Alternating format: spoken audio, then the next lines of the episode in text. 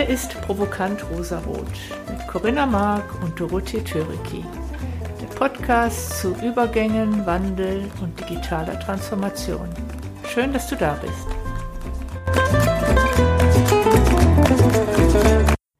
Herzlich willkommen zur Episode 5 von Provokant Rosarot. Heute am Mikro die Corinna und hallo Doro. Hallo, liebe Corinna. Ich freue mich, dass wir heute über eins, ja, ich glaube, deiner Lieblingsthemen sprechen und du hast mir auch einen Zugang dazu eröffnet. Es geht im Großen und Ganzen heute mal um das Thema Blockchain. Blockchain ist, glaube ich, den meisten draußen da, den meisten Zuhörern aus dem Namen der Kryptowährung Bitcoins bekannt. Kannst du vielleicht mal kurz erläutern, was verbirgt sich eigentlich hinter Blockchain? Was ist das überhaupt? Tatsächlich, die, die Geschichte dahinter ist fast so wie ein Kriminalroman äh, oder wie in Science Fiction. Aber das wahre Leben schreibt immer noch die besten Geschichten. Und zwar, äh, als 2007 die Finanzkrise war und tatsächlich wir um Haaresbreite vor einem weltweiten Zusammenbruch des Banken- und Finanzsystems standen, hat ein Mensch oder eine Gruppe von Menschen, die Identität ist immer noch nicht bekannt. Dieses Pseudonym, äh, der nannte sich Satoshi Nakamoto. Wie gesagt, man weiß nicht, ob es eine Gruppe von Menschen ist oder ein Individuum. Der hat gesagt, wir müssen etwas Neues machen. Das Finanzsystem ist kaputt. Und die ähm, klassischen Währungen, die Fiat-Währungen, die basieren ja darauf, äh, zum einen auf Vertrauen. Also ich als Mensch, ich vertraue darauf, dass die Bank, wo ich mein Geld lagere, dass die das schon sicher verwahrt. Und es ist ein zentralistisches System, äh, äh, gesteuert durch die Landesbanken eines, eines Staates. Und der Satoshi Nakamoto hat dann gesagt, wir drehen das System um. Ich möchte eine Währung haben, eine digitale Kryptowährung, die basiert auf Misstrauen und es gibt keine zentrale Instanz. Das sind zwei große Attribute, die einen totalen Paradigmenwechsel darstellen. Und äh, ich möchte jetzt nicht zu sehr auf die Kryptowährung als solche eingehen, sondern eigentlich lieber auf die darunterliegende Technologie. Äh, und da sieht man schon, wenn man mal den Bogen schlägt vom Finanzsystem auf die Attribute dieser Technologie. Also es gibt keine Landesbanken, heißt in der Blockchain, es gibt keine zentrale Instanz, die die Daten verwahrt, sondern das ist ein verteiltes System von verschiedenen Menschen, Instanzen, die alle dieses Kontoführungsbuch bei sich liegen haben, eine Instanz eines Kontoführungsbuchs. Und das ist ein großer Paradigmenwechsel. In der Informationstechnologie haben wir ja bis heute, also wir kamen mal aus den kleinen Server äh, Technologien. Da war halt auch eine Instanz, die die Daten hielt. Und äh, heute die Cloud-Technologien sind ja nicht anders, sogar noch verstärkt. Es gibt die ganz großen Player, die halten unsere Daten. Man denke an Facebook, an Google, mit den ganzen Implikationen auf die Sicherheit. Was, was machen die mit meinen Daten? Also zum einen halten die die überhaupt sicher? Sind die überhaupt in der Lage, meine Daten sicher zu verwahren? Ja. Es gab genügend Skandale, da, da können wir auch, ähm, da müssen wir gar nicht zu den ganz Großen gehen, auch zu vielen kleineren äh, Unternehmen, die einfach, ich sag mal, was die, was die Sicherheit nach außen angeht, sind die Großen schon relativ gut. Da ist die größere Gefahr bei den kleineren Institutionen, Unternehmen, die gar nicht in der Lage sind, dieses Sicherheits-Know-how zu halten, was ein Apple, was ein Google hat. Ähm, aber natürlich siehe Facebook, siehe Google, die leben natürlich davon, dass sie ihre Daten verkaufen und Erkenntnisse aus den Daten verkaufen. Äh, das ist ein großes Problem der digitalen Gesellschaft. Wir sind ja heute an diesem zentralen Punkt ge gekommen. Wir haben uns daran gewöhnt, dass im Internet alles umsonst ist. Der Preis, den wir zahlen, sind unsere Daten. Wir wissen nicht, was mit unseren Daten passiert da würde ich gerne mal einhaken, dass es umsonst ist und der Preis sind unsere Daten. Insofern ist es doch eigentlich gar nicht umsonst. Da ist nur nicht das Bewusstsein da, dass wir ja doch dafür zahlen. Nur dass die Währung, die Währung ist eine andere geworden. Ja. Also ist Daten, sind Daten eigentlich eine, die neue Währung auch vielleicht? Ganz genau, ganz genau. So hat sich das Internet entwickelt. Es gibt viele Blockchain-Enthusiasten, die sagen, äh, mit Blockchain können wir das Internet ja doch schon neu erfinden. Das ist ein Reset des Internet. Es ist verteilt. Also es gibt nicht mehr die eine Instanz, sondern da sind, ich sag's mal ganz allgemein, da sind ganz viele, die äh, diese eine Kopie dieses zentralen Kontoführungsbuches bei sich behalten oder bei sich haben und die kontrollieren auch ständig, dass die Informationen gleich sind, dass die konsistent über alle alle Kopien dieser Datenbank vorhanden sind. Und jetzt ist die Frage, wie kann ich das denn sicherstellen? Das ist eine spannende Frage. Und da sind wir bei dem nächsten Mechanismus der Verschlüsselung. Ich, ich muss immer gucken, dass ich in Spannungsverhältnis, dass ich in diesem Spannungsverhältnis mich bewege, nicht zu technisch zu werden. Ich möchte es mal an einem Beispiel festmachen. Ich möchte von dir etwas kaufen. Sagen wir mal, ich möchte von dir dein Auto kaufen. Das ist schon, wo, wo richtig Geld fließt. Sagen wir mal, ich möchte von dir dein Auto für 10.000 Euro kaufen. Ja. Im klassischen Internet, ich kenne dich nicht, du bist auch erstmal mit vielleicht noch nicht mal äh, deiner echten Identität unterwegs, sondern mit einem Pseudonym, was weiß ich, Willi 1375 und ich weiß nicht, ob du wirklich im Besitz dieses Autos bist und du kennst mich nicht, du weißt gar nicht, ob ich überhaupt über das Geld verfüge. Und darum gibt's die großen Plattformen wie eBay, wie Autoscout24, wie Airbnb, wie Booking.com, you name it. Die ganz großen Player dieser, mhm. dieses Internetzeitalters. Und jetzt stellen wir uns mal vor, es gäbe ein System, was, was sicherstellt, dass die Daten, die in diesem zentralen Kontoführungsbuch, nichts anderes ist die Blockchain. Ja.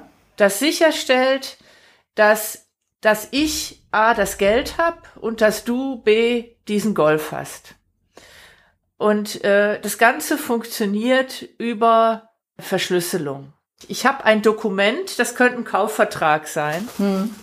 Und darüber läuft ein, ich sag's mal ganz allgemein, ein Verschlüsselungsalgorithmus, irgendetwas. Ja. Und da kommt am Ende das Ergebnis dieses, dieser Verschlüsselung, die da drüber läuft, ist so ein kryptisches Zeichen, so ein Buchstaben-Zahlen-Kombination. 225i kommt daraus. So. Und wenn ich an diesem Kaufvertrag auch nur ein Komma ändere, dann ist dieser Hash, der da hinten rauskommt, dieses G25i, hm.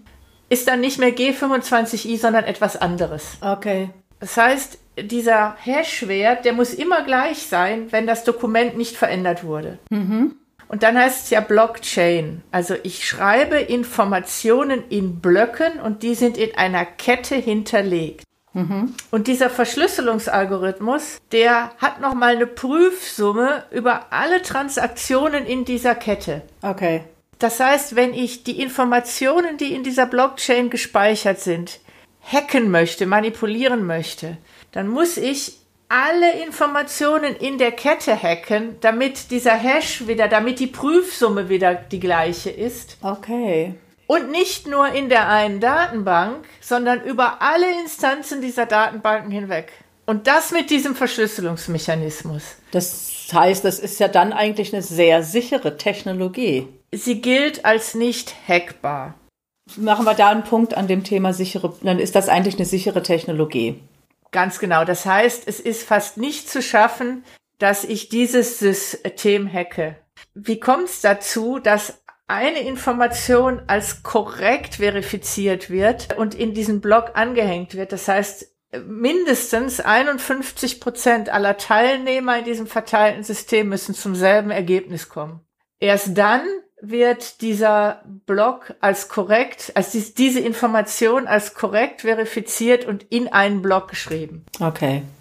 Gut. Ja, Ist das soweit verständlich? Finde ich total verständlich. Und wenn ich jetzt so gerade mit meinem Thema da drauf schaue, dann würde ich mal sagen, dieser Trend, der sich über diese Technologie Blockchain abzeichnet, nämlich verteilte Systeme, verteilte Verantwortlichkeiten, eigentlich, das finden wir ja im organisatorischen, in Unternehmensumfeld, dann haben wir ja die gleiche Tendenz, ne? den gleichen Trend haben wir da ja auch. Ne? Wenn ich überlege, selbstorganisiertes Arbeiten, das ist ja eigentlich ein Stück weit hat es eine große Ähnlichkeit. Also vielen Dank für die Vorlage, ganz genau. Das ist ja auch mein Thema. Man kann Technologien nie isoliert betrachten, man muss sie immer im Kontext des menschlichen Tuns betrachten. Und das ist tatsächlich ein großer, großer Paradigmenwechsel, weil mhm. es bricht mit allen bekannten Machtstrukturen, die wir kennen, auf allen Ebenen. Wir haben im, im Internet diese großen Machtstrukturen, das sind wenige Player, die die Daten halten. Wir haben gesellschaftlich die Machtstrukturen. Der Staat hat die Macht, Banken haben die Macht. Es sind immer mächtige Institutionen, mächtige auch Einzelmenschen. Äh, und auf einmal kommt da sowas so schleichend und dann, und das ist das, wo ich ja, oder wo wir ja beide unsere Aufgabe auch mit provokant rosarot sehen. Wir müssen es in Bewu ins Bewusstsein der Gesellschaft holen, was es da für Technologien gibt und was das uns an die Hand geben kann. Ja, weil es ja eigentlich dafür angelegt, oder das ist ja der, das Mittel quasi des Menschen einfach sozusagen in ihre eigene Verantwortung gehen und sozusagen in ihrer vollen Kraft sind eigentlich. Ganz genau. Wenn ich das so richtig betrachte. Jetzt haben wir aber sicherlich auch so Phänomene. China bedient sich ja auch von der Blockchain-Technologie. Ja. Jetzt ist äh, China alles ist auch ein mächtiger Staat, ne? Sehr ja, mhm. diktatorisch, weiß ich jetzt nicht, ob ich das ja. so sagen kann. Ähm, aber es ist äh, sicherlich, wenn wir jetzt hier im westlichen Gebiet unterwegs sind, beäugt man China schon sehr als Kontrollstaat und das möchte man natürlich auf keinen Fall haben. Ja. Da sehe ich jetzt noch nicht, wie sozusagen die Macht jetzt dahin kommt, zu den einzelnen Menschen kommt.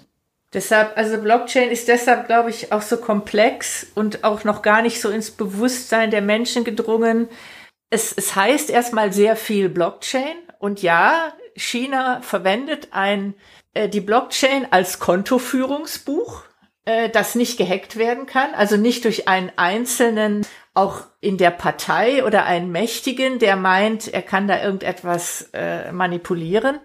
Aber ich habe ja vorhin gesagt, das sind ganz viele verschiedene äh, verteilte Institutionen, Menschen, die eine Instanz dieser Datenbank halten. Und in China ist das alles in staatlicher Kontrolle. Es ist also nicht wirklich verteilt. Äh, mhm. Und das ist dann der Unterschied. Das heißt auch Blockchain, weil es verteilte Datenbanken sind, aber die Kontrolle hat dann immer noch der Staat, weil über diese verteilten Instanzen steht letztendlich der äh, Staat dahinter. Und es ist auch kein echter Konsensusmechanismus. Also was ich vorhin erzählt habe, dass 51 Prozent dieser verteilten Instanzen, die da in die, die diese dezentralen Datenbanken haben, die sich auch untereinander nicht kennen, nicht miteinander verwandt sind und so weiter, das ist in China nicht gegeben. Äh, Im Grunde brauchen die auch keinen Konsensusmechanismus. Was die nur machen ist, die haben ein, ein, ein, ein, ein Kontoführungsbuch, in der alle Informationen gespeichert werden, aber die Kontrolle hat der Staat.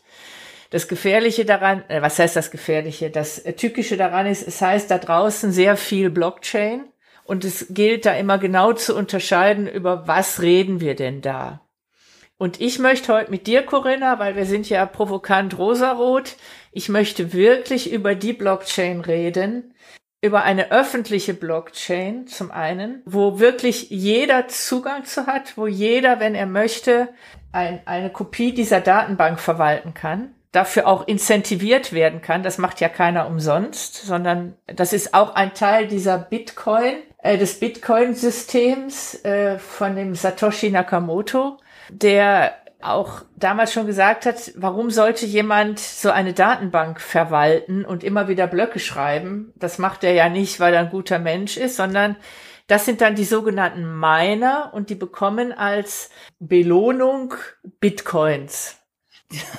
Wenn ich das jetzt alles so höre und ich bin ja technologisch bei weitem nicht so versiert wie du, ähm, dann stelle ich mir gerade vor, wenn das jetzt jemand da draußen hört, der fragt sich, Ja, und wie kann ich dazu beitragen? Ich habe doch überhaupt gar keine Ahnung von, von Internet und wie was mhm. funktioniert. Was soll ich denn da tun? Man selber einfach sich nur mal darüber informieren. Da sind wir jetzt ja auch ein kleines Puzzlestück. Ich brauche auch gar nicht so tief in die Technologie einsteigen. Es, aus meiner Sicht reicht es erstmal, um einen Zugang zu dem Thema zu bekommen, dass man für sich erkennt, oh, es gibt im Kontext des Internets, im Kontext von digitalen Technologien gibt es etwas, das ist verteilt. Das ist nicht, da ist Facebook, Google, Apple, wer auch immer, AWS, die großen Player, die meine ganzen Daten halten, mhm. sondern da gibt's noch etwas anderes. Okay. Da gibt's verteilte Systeme und die sind Stand heute nicht hackbar. Mhm. Und da hab ich, da kann ich die Kontrolle über meine Daten haben. Und ich möchte ganz gern diesen Fall nochmal weiterspielen mit dem Autokauf. Mhm. Okay. Damit es ein bisschen klarer wird. Ist etwas, wo ich Peer-to-Peer-Transaktionen habe. Ich brauche dann auf einmal kein Autoscout 24 oder kein eBay mehr. Oder wo auch immer ich ein Auto kaufe. Ich habe, wenn ich diese verteilten Systeme habe, können wir direkt, Corinna und Doro, können direkt diese Transaktion Autokauf miteinander durchführen Okay. Weil in diesem System ist auch hinterlegt, wir haben ja schon erfahren, eigentlich ist Blockchain ja etwas, wo ich sowas wie Kryptowährungen, also wo ich etwas wie Geld mhm. auch habe und verwalte. Das heißt, ich kann in der Blockchain auch eine, in Kryptowährung den Geldbetrag hinterlegen, den ich brauche, um das Auto von dir zu kaufen. Mhm. Und du kannst in der Blockchain hinterlegen, dass du über diesen Golf verfügst. Mhm. Ja, äh, das, das wäre jetzt ein nächstes Thema. Wie hinterlegst du das sicher?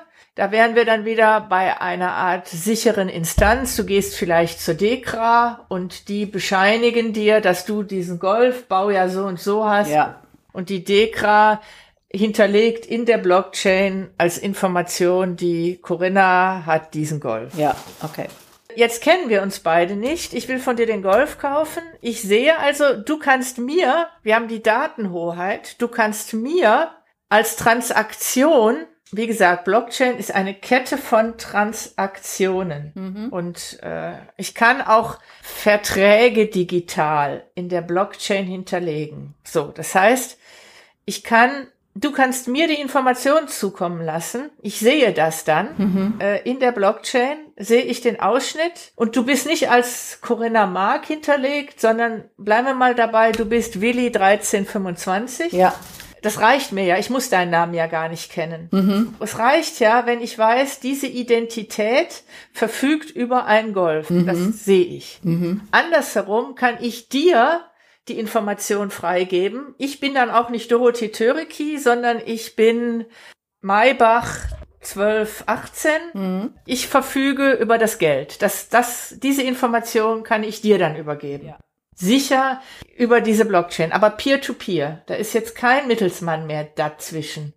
Ich kann einfach, indem ich die Datenhoheit habe, ja kann ich über diese verteilten Systeme, das ist dann jeweils immer eine Transaktion, aber ich kann dir die Information zukommen lassen. Okay. Und dann kann man über einen Smart Contract sicherstellen, du unter dem Pseudonym Willi 1225 und ich Maybach 1815. Wir machen diesen, diesen Vertrag okay. am so und so vielen, ne, und dann, und, ich, also ich kann immer in einer Blockchain wenn dann Verknüpfungen hinterlegen. Die kann ich hinterlegen. Wenn diese Übergabe erfolgt ist, dann fließt das Geld mhm. und dann gehen auch die Eigentumsverhältnisse. Dann ist dieser Golf nicht mehr in deinem Eigentum, sondern ja. in meinem Eigentum. Das kann ich alles in der Blockchain hinterlegen, ohne Mittelsmann. Mhm. Okay, das heißt, an der Stelle habe ich ein direktes Dealen eigentlich und dadurch, dass jeder sozusagen die Hoheit hat über seine Daten, kann er sie dann auch zur Verfügung stellen. Ganz genau. Okay. Ich habe äh, und ich möchte das mal ein bisschen weiterführen. Wir haben jetzt schon über Autos gesprochen. Mhm. Wenn wir über Autos sprechen, sind wir schon sehr nah an dem Begriff Mobilität. Wir haben schon gerade gesehen, wir können über Smart Contract, können wir als Menschen digital einen Vertrag abbilden über die Smart mhm. Contracts, die auch in der Blockchain hinterlegt sind. Mhm. Und alle Transaktionen sind ja in dieser Blockchain hinterlegt. Mhm. Und ähm, die Menschen, die diese Datenbankinstanzen verwalten, die kriegen Geld dafür in Form von Kryptowährungen, ja. dass sie das, mhm. das tun. Das ist durchaus ein, eine Möglichkeit, um Geld zu verdienen in, in, in der Zukunft. Wirklich verteilte Datenbanken zu verwalten. Mhm. So, und ähm, jetzt denken wir das mal weiter. Das waren jetzt ja zwei Menschen. Ich habe von dir ein Auto gekauft, es sind zwei Menschen, die den Vertrag ja. gemacht haben. Jetzt kann ich aber auch sagen, dieses Auto, und jetzt sind wir schon vielleicht schon beim autonomen Fahren, da ist so ein autonomes Fahrzeug. Mhm. Und das wird auf einmal geschäftsfähig. Das hat eine Identität, die ist in der Blockchain hinterlegt. Ja. Ich sag mal zum Beispiel durch die Fahrgestellnummer, die wir ja heute schon kennen. Ja. Ja, ich habe eine eine äh, eine Identität, mhm. die ist in der Blockchain hinterlegt. Äh, dann haben wir, nehmen wir mal wieder äh, äh, die Corinna, die möchte von Stuttgart nach Hamburg fahren. Um zum Stuttgarter Hauptbahnhof zu kommen, möchte ich ein autonomes Fahrzeug verwenden. Und dann kannst du in der Blockchain sagen, ein Blockchain-Anbieter, ein Blockchain-Verwalter kann diese Mobilitätsservices auch bereitstellen und kann dann sagen, ja, wir machen einen Smart Contract und sobald das Fahrzeug mit der Fahrgestellnummer XYZ, die Corinna, das kannst du ja über GPS-Tracking machen, dieses Fahrzeug soll dich an deinem Wohnort abholen, die GPS-Daten sind hinterlegt, die Identität vom Fahrzeug ist hinterlegt, deine Identität ist hinterlegt. Die Blockchain weiß auch, du kannst die Fahrt bezahlen, weil die kennen dein, dein mhm. Kryptowährungskonto. Und dann wird ein Smart Contract hinterlegt. Wenn die GPS-Daten äh, quasi den Standort von der Corinna, den Wohnort erreicht haben oder den definierten Abholort, mhm. dann ist schon mal ein Teil des Vertrags mhm. erfüllt. Das Auto ist da. Mhm. Ja dann steigst du ein und du siehst dann ja über GPS, äh, ist irgendwann ist dieses Auto am Hauptbahnhof angekommen. Ja. Und wenn das Auto, dieses autonome Fahrzeug am Hauptbahnhof angekommen ist, dann wird von deinem, von deinem Kryptowährungskonto etwas auf das Konto dieses Autos übertragen. Ja, okay. Damit siehst du, damit, an diesem Beispiel möchte ich deutlich machen, du kannst über Blockchain digitale Verträge können auf einmal Gegenstände geschäftsfähig werden. Mhm. Und natürlich kann man das weiterdenken. Das Auto kann nicht nur Menschen von A nach B transportieren, das kann auch mit einer Waschstraße ein Smart Contract machen. Absolut. Das kann mit einer Tankstelle ein Smart Contract machen. Und we wem gehört dieses Auto? Dieses Auto könnte der Gesellschaft gehören, nämlich der Blockchain. Diesen verteilten. Menschen, die diese Datenbank verwalten und die könnten sagen, wir machen vielleicht gar nicht Geld über Kryptowährungen. Wir machen, wir, wir finanzieren uns über die Mobilitätsdienste, die wir an, die wir anbieten. Mhm. Da sind ganz viele, das ist ein, ein, wieder ein Mehr der Möglichkeiten, was sich auftut. Man muss es nur mal wirklich sich durchdenken. Das ist total spannend, was du sagst. Ähm, und ich sehe da tatsächlich genau wie du vermutlich auch das Mehr der Möglichkeiten. Ich sehe aber auch, dass wir in der Gesellschaft ja auch Menschen haben, die jetzt wenig Zugang zu, zum Internet haben, die einfach ganz anders unterwegs sind. Und da frage ich mich, und wie partizipieren die denn? Was gibt's denn da? Gibt's da schon Ideen? Ja. Ja, ganz viele. Gerade dafür ist die Blockchain ideal. Ich möchte eine andere Baustelle aufmachen. Wir kommen dann aber wieder zu deinem Beispiel zurück. Schätze mal, wir haben acht, etwa acht Milliarden Menschen auf diesem Planeten. Schätze mal, wie viele von denen keine sichere Identität haben, also die nicht über einen, ein Ausweisdokument oh. verfügen. Zehn Prozent? Äh, nein, es sind von den wow. mehr, viel mehr. Es sind von den acht Milliarden, es kommt, liegt an den Quellen, äh, die man, äh, die man aufruft zwischen 1,1 Milliarden und 2,4 Milliarden Menschen von wow. 8 Milliarden verfügen nicht über ein Ausweisdokument. Das ist gigantisch. Und du kannst dir denken, es sind nicht ja. die Reichen, die über kein Ausweisdokument verfügen, sondern die Ärmsten der Armen. Ja. Was dazu geführt hat, dass die äh, Weltgesundheitsorganisation Blockchain-Piloten laufen hat, die auch ja die großen Flüchtlingscamps betreuen in Jordanien. Wir kommen mhm. gleich zu dem Autobeispiel zurück. Mhm, Aber deine okay. Frage war ja, ja, wie hole ich denn Menschen ab, die ganz weit weg sind davon? Und jetzt sind wir auf einmal im Flüchtlingscamp in Jordanien. Also weiter weg von Digitalität geht's kaum.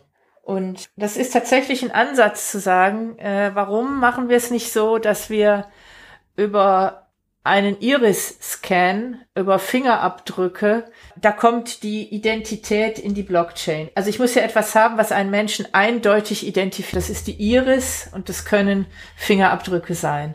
Mhm. Und da muss eine glaubwürdige, vertrauens volle Instanz sein. Jetzt tun wir mal so, das wäre die Weltgesundheitsorganisation. Darüber möchte ich jetzt hier nicht diskutieren. Da gibt es sicher auch noch Kritik, aber tun wir mal so, die Weltgesundheitsorganisation wäre das.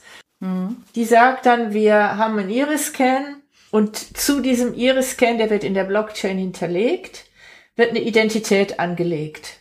So.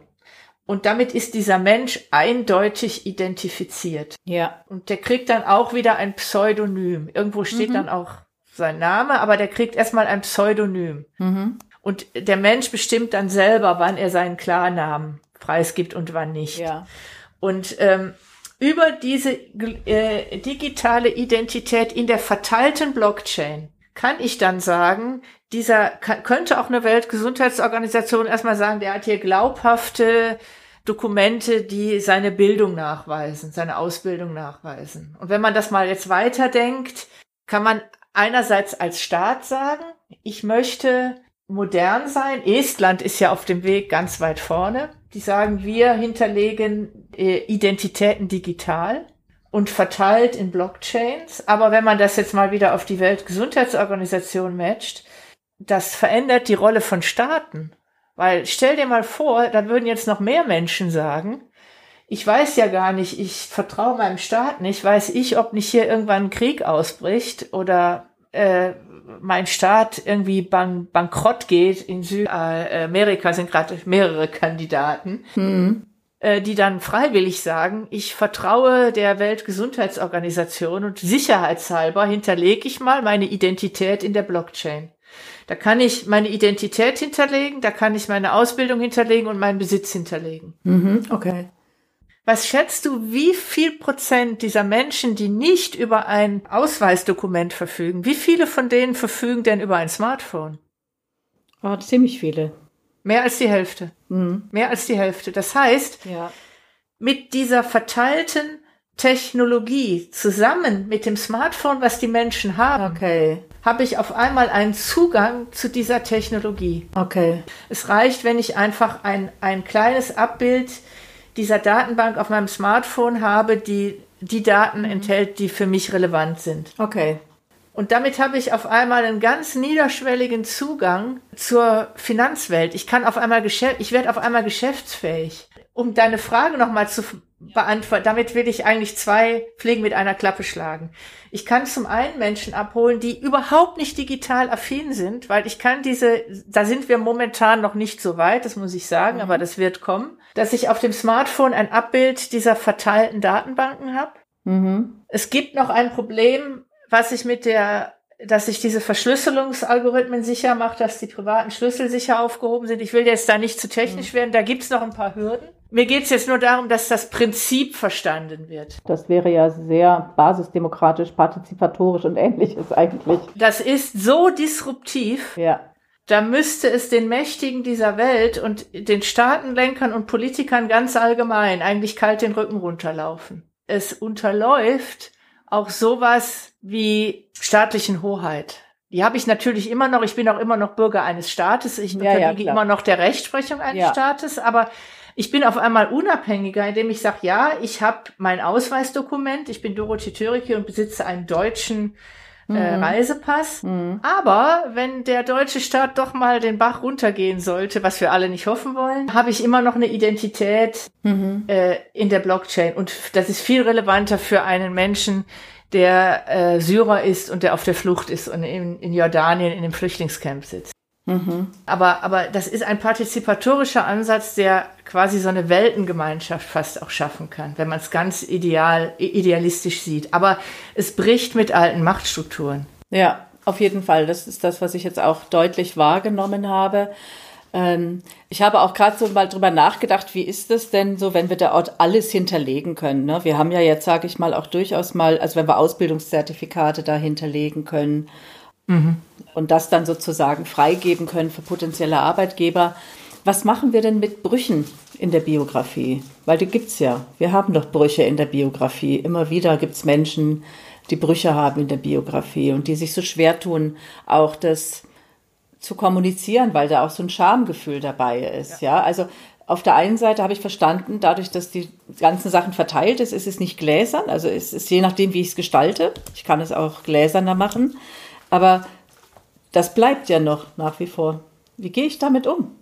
Ja, also zum einen, äh, wir haben ja gerade gesehen, welche Daten ich freigebe, überliegt erstmal mir. Aber es ist tatsächlich ein großes eine große Fragestellung, dieses Recht auf Vergessen. Die Blockchain, wir haben es ja gerade schon gesehen, dadurch, dass dieses, durch die Verschlüsselung, dass ich, sobald ich einen Block an der Kette von Informationen hinzufüge, habe ich ja immer auch die Quersumme, die überprüft wird. Genau. Und es wird eine neue Quersumme gebildet. Das heißt, ich kann nicht einfach sagen, ich schneide da ein Stück raus. Ja. Damit korrumpiere ich die Unverletzlichkeit des Systems. Ich kann halt nicht beides haben. Also wir haben ja schon, was China angeht, gesehen, es gibt verschiedene Varianten der Blockchain.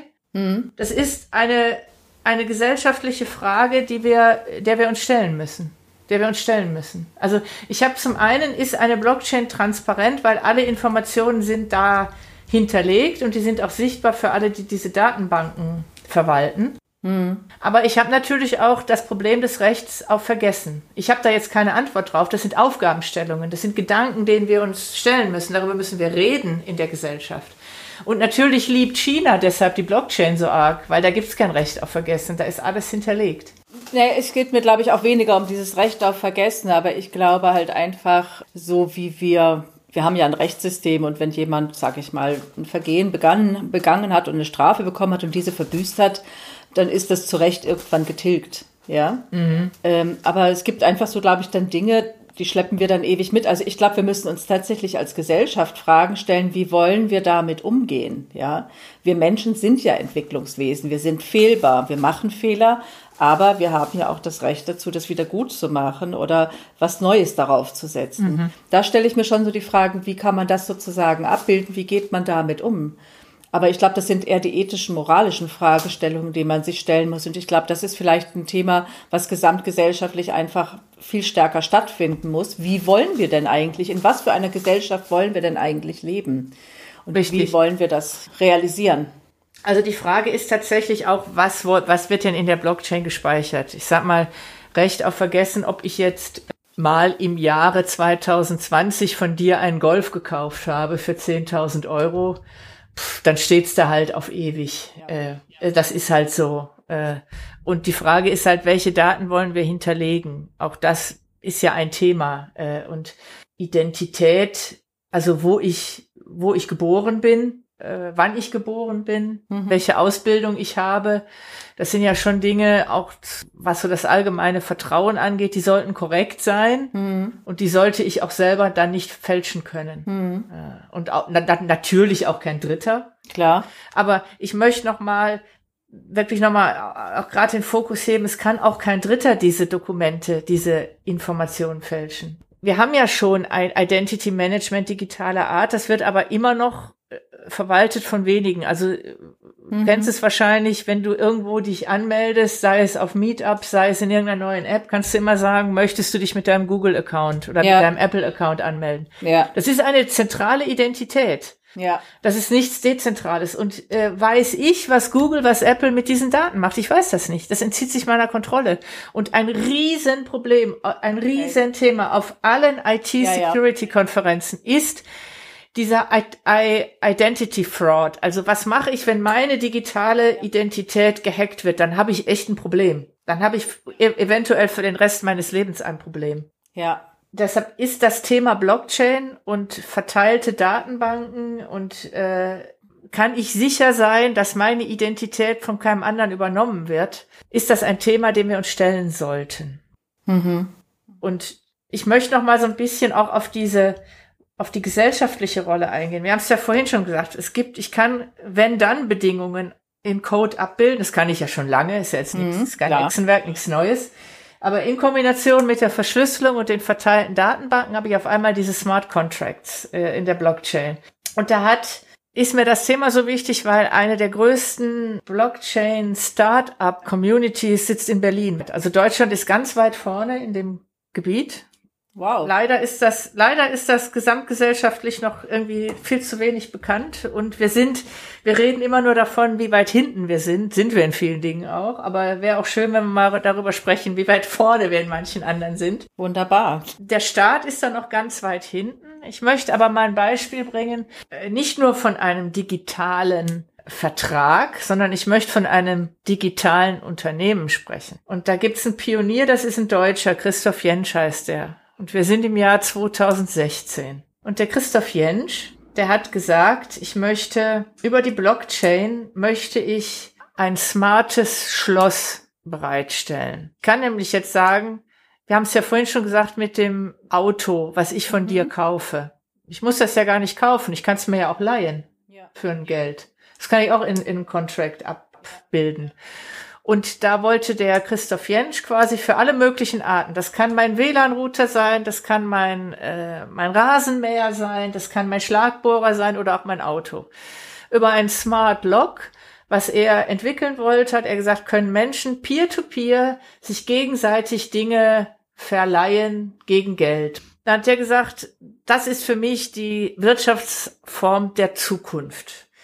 Was das bedeutet, darüber reden wir noch mal ein anderes Mal, auf die Art und Weise, wie wir wirtschaften. Aber der Christoph Jentsch hat gesagt, ich möchte, ich brauche dafür Geld.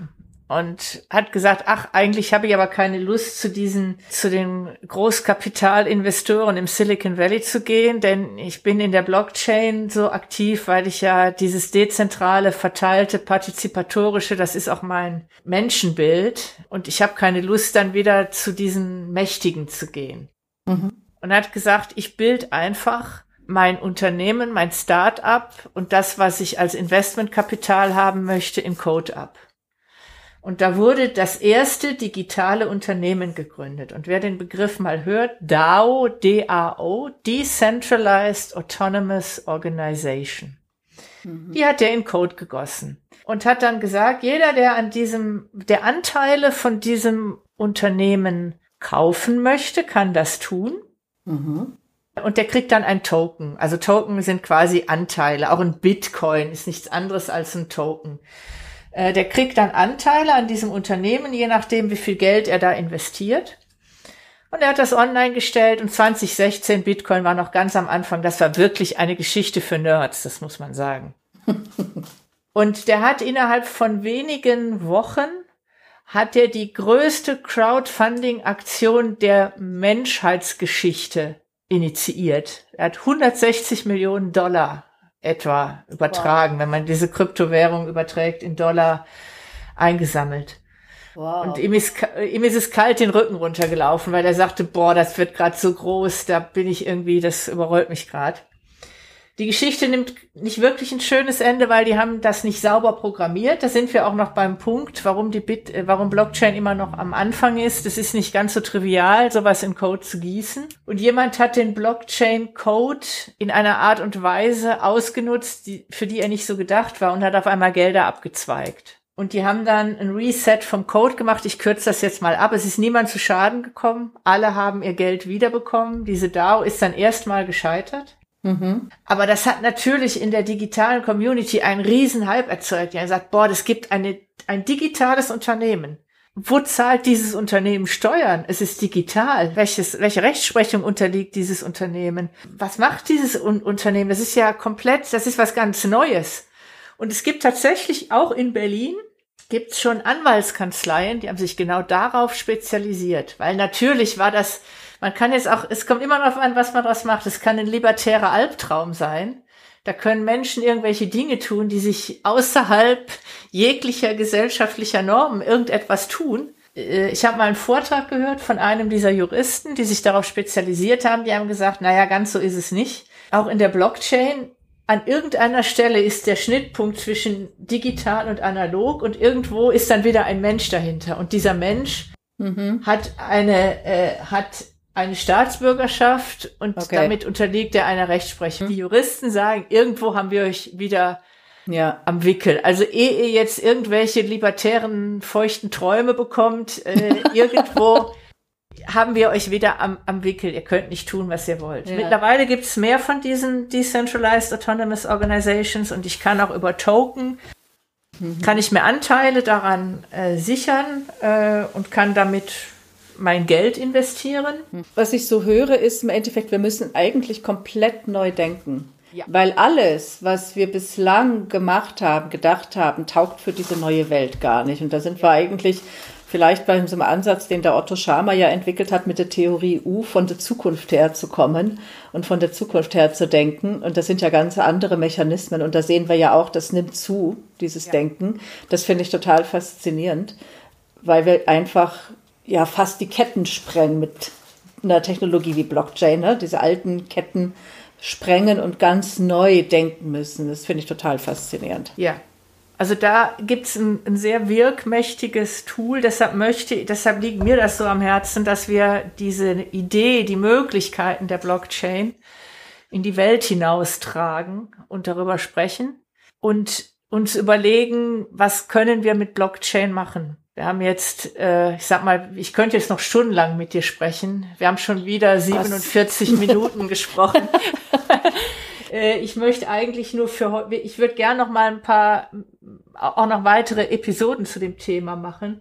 Mir war jetzt nur wichtig, die Blockchain kann diesen zentralistischen Ansatz komplett durchbrechen. Das heißt, sowohl was, was die neue Rolle von, was die Rolle von Staaten angeht, was das Recht auf Privatheit, was meine Kontrolle über Daten angeht, wem gebe ich welche Daten. Ich habe einen Angriff auf die digitalen Plattformen. Also die mhm. großen Disruptoren des Internets wären selber disrupted. Und ich habe ein Durchbrechen von Machtstrukturen. Und das wird natürlich nicht so ohne weiteres passieren. Also natürlich, es bieten IBM, Microsoft und Amazon Web Services bieten Blockchain as a Service an. Das sind dann nicht wirklich diese verteilt, nicht die verteilten Systeme, über die wir gerade gesprochen haben. Das ist dann wieder etwas anderes.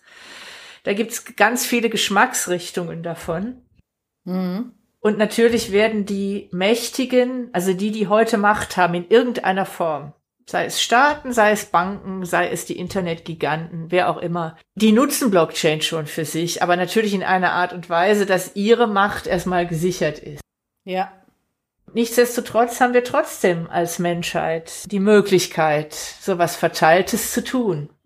Und die Frage ist, kriegen wir das hin? Und wollen wir das? Oder wollen wir als Menschen vielleicht doch lieber uns so alten Machtstrukturen hingeben? Also ich, ich wage da keine Prognose. Vielleicht kommt es auch durch die Hintertür. Vielleicht kommt es auch, indem Blockchain-Enthusiasten sich zusammentun mit den Enthusiasten der Mobilität der Zukunft, die sagen, wir machen ganz viele Menschen, bauen eine Blockchain und wir verdienen Geld damit, indem uns autonome Fahrzeuge gehören und wir damit Geld machen, aber wir machen gleichzeitig was Nachhaltiges. Ja. Für die Umwelt. Also das kann, da kann, da kann es auch Grassroot-Bewegungen geben. Das ist ganz vielschichtig, dieses Thema. Ich wage mhm. da keine Prognose. Es ist halt eine Möglichkeit. Ja, ganz genau. Und natürlich sagen auch große Wirtschaftsinstitutionen, die sagen, cool, die Blockchain, da können wir auf einmal noch ein paar Milliarden Menschen abholen, die im Augenblick vom Wirtschaftssystem abgeschnitten sind. Aber genau. mit denen können wir ja auch noch Geld verdienen, aber äh, unter Beibehaltung der Machtstrukturen. Ganz genau. Auch dafür kann ich Blockchain verwenden. Ich habe nur, nur um es nochmal ganz, ich will es nicht zu mhm. komplex machen, aber ich kann natürlich sagen, ich habe eine verteilte Datenbank über ganz, ganz, ganz viele Bürger, sagen wir mal jetzt einfach so. Ich kann aber auch sagen, ich mache eine konsortiale Blockchain, da haben dann Banken, Staaten und ein paar große Player, ein paar große Unternehmen sind Teile der Blockchain. Die halten die Daten Die kontrollieren sich dann gegenseitig. Das ist dann immer noch ein Kontrollmechanismus. Aber das ist nicht ein echtes verteiltes System, weil die, die die Daten da verwalten, das sind mächtige Player. Und äh, die haben natürlich ganz klare wirtschaftliche Interessen. Und alles heißt Blockchain. Ja, ja. Deshalb äh, ist es so wichtig, mal einen Einstieg in das Thema zu bekommen, um zu verstehen, über was reden wir da eigentlich. Ja, und ich glaube, das ist heute auf eine ganz gute Art und Weise gelungen. Ich habe deutlich mehr zum Thema Blockchain verstanden, als ich je zuvor verstanden das habe. Freut mich. Und freut ich sehe tatsächlich auch so ein, ja, für mich ist da schon so ein Zauber drin und ich sehe natürlich auch da, wo wir jetzt herkommen, wenn wir von dort weitermachen und das weiterdenken, dann wird das ein bisschen schwieriger werden. Wir werden völlig neue Ansätze des Denkens finden müssen und des sich Annäherns finden müssen. Ja. Aber ich sehe da ganz, ganz große Chancen und sehe natürlich auch die Gefahr und sehe einfach auch die Möglichkeit, die Menschen haben, die Gesellschaften haben, sich damit aktiv auseinanderzusetzen. Und ich hoffe, dass unser Podcast dazu ein bisschen beiträgt, dass mehr Menschen vielleicht einen Zugang finden Das zu dieser wäre Thematik und ähm, wir einfach weiter angeregt darüber diskutieren können. Absolut. Als äh, vielleicht noch für, äh, als Bitte, wenn ihr Fragen habt da draußen, Kommentare, Anmerkungen, entweder Apple Podcast, könnt ihr Kommentare hinzufügen. Wir lesen die. Wir freuen uns wie Bolle, wenn ihr kommentiert. Am liebsten etwas Freundliches. Und ansonsten schreibt uns. Schreibt uns, ähm, kontaktiert uns über die verschiedenen Kanäle auf LinkedIn, auf Twitter, über Mail. Ihr findet uns schon. Und dann würden wir auch eine weitere Episode machen zu dem Thema. Wunderbar. Ja, ganz herzlichen Dank, Doro, für dieses Gespräch. Euch da draußen viel Spaß bei diesem Podcast. Ich hoffe, dass euch das Freude gemacht hat, dass ihr was dazugelernt konntet, neue Inspirationen habt. Und wir sagen Tschüss. Tschüss. Bis zum nächsten Mal. Das war's schon wieder mit Provokant Rosarot. Corinna und Doro sagen Tschüss. Bis zum nächsten Mal.